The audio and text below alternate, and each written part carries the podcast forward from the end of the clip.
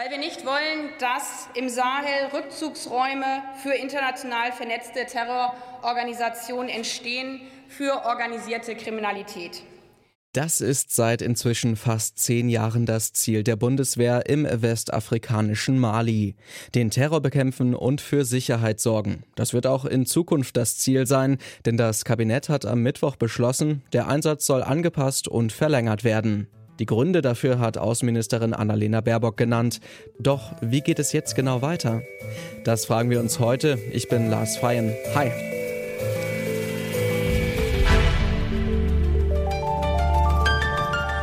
Zurück zum Thema.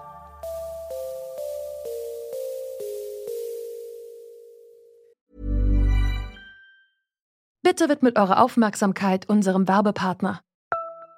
Die Suche nach geeigneten Mitarbeitenden kann viel Zeit in Anspruch nehmen, muss sie aber nicht unbedingt, denn man kann sich helfen lassen. Zum Beispiel mit den Premium-Stellenanzeigen von Indeed, denn damit wird eure Stellenanzeige in der Suche sichtbarer und Bewerberinnen und Bewerber werden schneller auf euch aufmerksam. Indeed schenkt euch jetzt 75 Euro Startguthaben für eure Premium-Stellenanzeigen. Klickt dazu auf den Link in den Show Notes. Es gelten die AGB.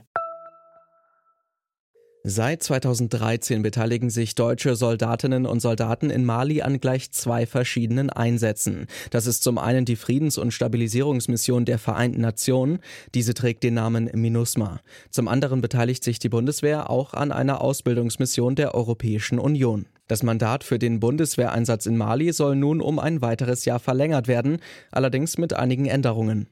So sollen bei der UN-Friedensmission künftig mehr deutsche Soldatinnen und Soldaten stationiert werden, bis zu 1400 sollen es dann sein.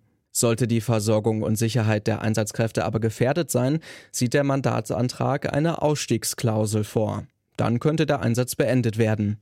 Bei der Ausbildungsmission der EU soll die Bundeswehr hingegen weniger aktiv sein. In Zukunft sollen nur noch maximal 300 Soldatinnen und Soldaten dafür eingesetzt werden, halb so viel wie bisher. Die eine Mission soll also aufgestockt werden, die andere dafür stark zurückgefahren. Wie passt das eigentlich zusammen? Das habe ich Christian Klatt gefragt. Er leitet das Büro der Friedrich-Ebert-Stiftung in Mali. Wir sehen hier zwei sehr verschiedene Mandate. In der Stabilisierungsmission der Vereinten Nationen, der MINUSMA, handelt es sich um ein Mandat vom, vom UN-Sicherheitsrat, etwas, was durch die Generalversammlung der UN abgesegnet ist und ein Mandatform hat, was sich auf den Schutz der Zivilbevölkerung, aber die Stabilisierung des Landes konzentriert. Bei dem anderen Mandat der Europäischen Trainingsmission EUTM sehen wir oder beziehungsweise haben wir das Mandat, dass es sich direkt um die Ausbildung der malischen Soldatinnen und Soldaten handelt. Und das ist natürlich mit Blick auf die beiden Putsche, die durchgeführt wurden von der malischen Armee und den engen Beziehungen zu Russland bzw. russischen Söldnern ein deutlich heikleres Thema. Nun haben Sie im Interview mit dem Deutschlandfunk bereits gesagt, dass die UN-Stabilisierungsmission in Mali wichtiger sei als je zuvor. Können Sie uns das noch einmal einordnen? Warum ist die so relevant geworden jetzt? Wir sehen, dass die Stabilisierungsmission, die seit 2013 im Land ist, mit großen Problemen zu kämpfen hat. Sprich, die Sicherheitssituation im Land ist immer weiter degradiert. Wir sehen, dass die äh, Gewalt, die vor allem anfangs im Norden stattfand, inzwischen ähm, Zentrum festgesetzt hat und auch im Süden des Landes es immer mehr zu Überfällen, Übergriffen und terroristischen Aktivitäten kommt. Das spricht ganz klar dafür, dass die Zivilbevölkerung Malis, die äh, Bevölkerung, ähm, geschützt werden muss. Und natürlich auch, dass die Stabilisierungsprozesse, die im Laufen sind, vor allem die Umsetzung des Friedensvertrages von 2015, der den Süden mit dem Norden äh, befrieden soll, wichtiger ist denn je. Nun ist ein weiterer wichtiger Faktor ja auch ähm, die Anwesenheit Frankreichs. Französische Truppen waren auch vor Ort, auch im Rahmen der EU-Ausbildungsmission. Frankreichs Präsident Emmanuel Macron hat im Februar dann aber angekündigt, die französischen Truppen im Sommer aus Mali abzuziehen. Nun gibt es natürlich auch schon Probleme deshalb, auch was die ähm, Einsatzbereitschaft angeht. Kann Deutschland diese Lücke füllen oder muss Deutschland diese Lücke füllen, die Frankreich hinterlässt?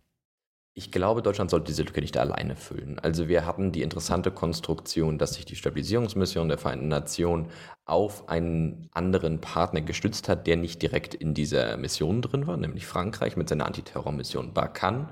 Und jetzt ist es so, dass die Kapazitäten, die von den Franzosen gestellt wurden, durch die Mission aufgefangen werden muss. Dies müsste aber nicht zwingend von einem Einzelland geschehen, sondern kann natürlich auch durch verschiedene Partner, Partnerinnen geschehen. Wahrscheinlich von den europäischen Nationen oder von den westlichen Nationen, die sich an der Stabilisierungsmission beteiligen, da die über die notwendigen Ressourcen verfügen. Sie haben ja gerade eben auch schon angesprochen, dass das malische Militär anscheinend mit äh, russischen Söldnern zusammenarbeitet, der Gruppe Wagner, um genauer zu sein. Und ähm, jetzt ist natürlich auch die Frage, besteht jetzt die Gefahr, dass sich Mali mehr Richtung Russland orientiert, vielleicht auch, weil da eine Lücke hinterlassen wird? Das ist eine bestehende Möglichkeit. Wir müssen hier aber auch sehen, dass Mali seit seiner Unabhängigkeit in den 1960ern immer sehr enge Beziehungen zu Russland gepflegt hat. Also diese Entwicklung ist jetzt nicht zwingend etwas Neues und auch unter dem Präsidenten Keita, der 2020 gestürzt wurde in einem Putsch, gab es bereits sehr gute Beziehungen zu Moskau. Allerdings ist natürlich so, dass vor allem die militärische Komponente von Russland bisher nicht präsent war. Mit dem Abzug der Franzosen und der Umstrukturierung der europäischen Trainingsmission ist es durchaus möglich, dass die russische Präsenz zunimmt. Hier müssen wir uns aber auch immer fragen, inwiefern ein Interesse Russlands da ist, wirklich aktiv im Sahel zu sein.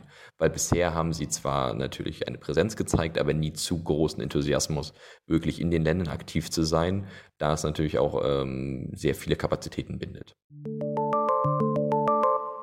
Die Bundeswehr wird sich also stärker an der UN-Mission beteiligen. So soll auch verhindert werden, dass Russland in der Region immer einflussreicher wird. Detlef Zembritzky ist Vorsitzender der Deutschen Gesellschaft für die Vereinten Nationen. Das ist ein unabhängiger Verein, der die deutsche Öffentlichkeit über die Tätigkeiten der UN informieren will. Ich habe Zembritzky gefragt, wie erfolgreich die Mission bisher war. Ja, wenn man ehrlich ist, muss man sagen, dass die Ziele bisher nicht erreicht worden sind, jedenfalls nicht in der Weise, wie es erhofft wurde. Denkbar ist, dass äh, die Situation noch schwieriger wäre, wenn also die UN mit ihren unterstützenden Truppen dort nicht vorhanden wäre. Haben Sie das Gefühl, dass äh, die Mission denn erfolgreich verlaufen kann in den kommenden Jahren? Also ist da tatsächlich genug Koordination zwischen den Mitgliedstaaten und äh, dem UN-Sicherheitsrat, dass das Ganze gelingen kann? Ich denke, dass da mit Sicherheit Verbesserungsmöglichkeiten sind, äh, auch Verbesserungsmöglichkeiten der Kommunikation äh, Richtung Bundestag, äh, dass da also wirklich eine Transparenz besteht, dass die Kolleginnen und Kollegen im Bundestag wissen, was passiert in Mali. Wichtig ist aber auch äh, quasi festzuhalten, dass gegen Mali, also gegen äh, die Interessen der derzeitigen Führung, auch wenn es sich um Putschisten handelt, kein Mandat in, in, in, Mali erfolgreich umgesetzt werden kann. Deswegen empfehlen wir als DGVN sehr dringend, alles zu tun, um sich auch mit den jetzigen Machthabern in Verbindung zu setzen.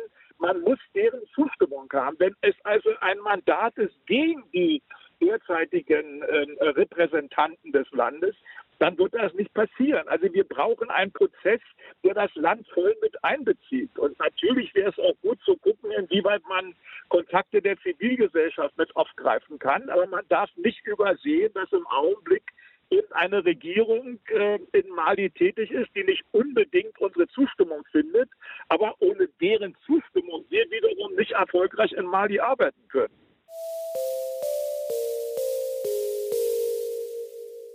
Die Bundeswehr bleibt in Mali. Der Bundestag muss dem zwar noch zustimmen, das gilt aber als wahrscheinlich. Für die Lage vor Ort hätte ein Abzug deutscher Truppen gravierende Folgen.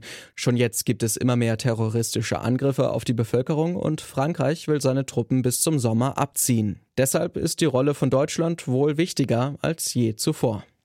Und das war's von uns für heute. Redaktion dieser Folge hatten Josua Gerner, Annalena Hartung und Kai Rehmen. Chef vom Dienst war Oliver Haupt und ich bin Lars Feyen. Schön, dass ihr dabei wart. Ciao. Zurück zum Thema vom Podcast Radio Detektor FM.